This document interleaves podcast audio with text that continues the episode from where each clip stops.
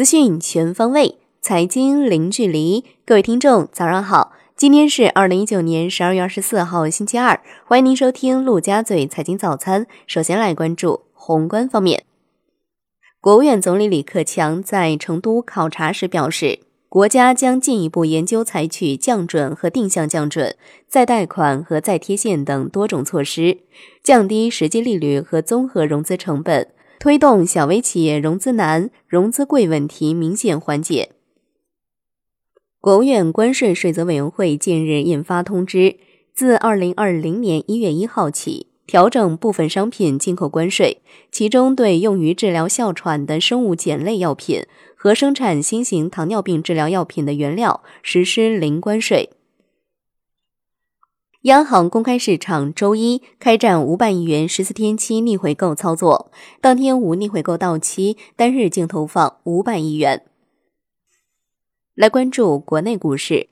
上证指数收跌百分之一点四，最终报收在两千九百六十二点七五点；深成指跌百分之一点六九，创业板指跌百分之一点九八，两市成交五千三百七十二亿元。北向资金尾盘加速进场，全天净流入十七点四九亿元，为连续二十八天净流入。贵州茅台净买入四点零四亿元居首，五粮液则遭净卖出三点九七亿元。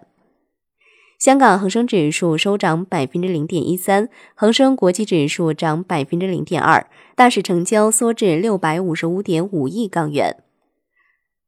证券法修订草案四审报告提出六大修改意见，其中包括全面推行注册制的基本定位，规定证券发行制度，不再规定核准制，同时为有关板块、有关证券品种分步实施注册制的见证安排留出法律空间。契约型品种可适用期货交易管理条例，目前有关方面正在起草期货法。将来可纳入期货法调整，证券法可不再就证券衍生品种授权国务院规定具体管理办法。证券法修订草案四审稿规定，对相关证券违法行为有违法所得的，规定没收违法所得，同时较大幅度的提高行政罚款额度。按照违法所得计算罚款幅度的，处罚标准由原来的一至五倍提高到一至十倍。实行定额罚的，由原来多数规定的三十万元至六十万元，分别提高到最高两百万元至两千万元，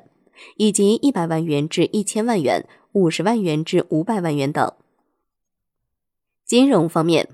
央行金稳局副局长杨柳表示，下一步，央行将会同相关部门在巩固前期攻坚战成果基础上，更加注重稳增长和在推动高质量发展中防风险，增强金融治理能力，守住不发生重大金融风险的底线。十四万亿私募备案监管再升级，基金业协会发布《私募投资基金备案须知（二零一九版）》，并设置四个月过渡期。二零二零年四月一号，正式按照相关要求进行备案，五类伪私募出局在即。中国基金报报道，继广发科技创新吸金三百亿再创配售比例新低后，十二月二十三号新发的兴全社会价值也短短一日便提前结束募集，该基金认购总金额或在百亿级别。由于设有三十亿募集上限。因此，兴全社会价值将开启末日比例配售。楼市方面，全国住房和城乡建设工作会议召开，强调二零二零年要着力稳地价、稳房价、稳预期，长期坚持房子是用来住的，不是用来炒的定位，不把房地产作为短期刺激经济的手段。深圳住建局表示。暂未考虑制定专门的人才购房政策及调整港澳居民购房政策。来关注国际股市，美股小幅收高，三大股指再创收盘新高。截至收盘，道指涨百分之零点三四，标普五百指数涨百分之零点零九，纳指涨百分之零点二三。欧洲股市收盘涨跌不一，德国 D X 指数收跌，法国 C C 四零指数、英国富时一百指数收涨。商品方面，伦敦基本金属涨跌不一，而米七铜、而米七铝收涨，而米七锡、而米七铅、而米七锌、而米七镍收跌。国内商品期货夜盘多数下跌，螺纹钢、热轧卷板、动力煤、豆粕、菜粕、豆油、菜油收涨。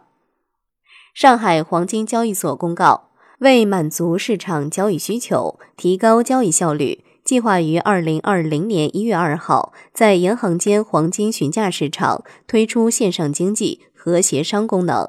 二零二零年一月二号起，延长银行间黄金询价市场交易时间。延长后的交易时间是九点三十分至十九点三十分。债券方面，国债期货全线收红，十年期主力合约涨百分之零点一五，银行间现券收益率明显下行，三年和五年期下行幅度更大，资金面非常宽松，主要回购利率全线下行，隔夜回购利率逼近百分之一点五。最后来关注外汇方面，周一在人民币对美元十六点三十分收盘价报七点零一二七，人民币对美元均价调贬九十七个基点，报七点零幺幺七。中国外汇中心的数据，十二月二十号，中国外汇交易人民币汇率指数九十一点五，周涨零点一八；BIS 货币篮子人民币汇率指数九十五点一八，周涨零点二二。SDR 货币篮子人民币汇率指数九十一点八一，周涨零点六二。好的，以上就是今天陆家嘴财经早餐的精华内容，感谢您的收听，我是夏天，下期再见喽。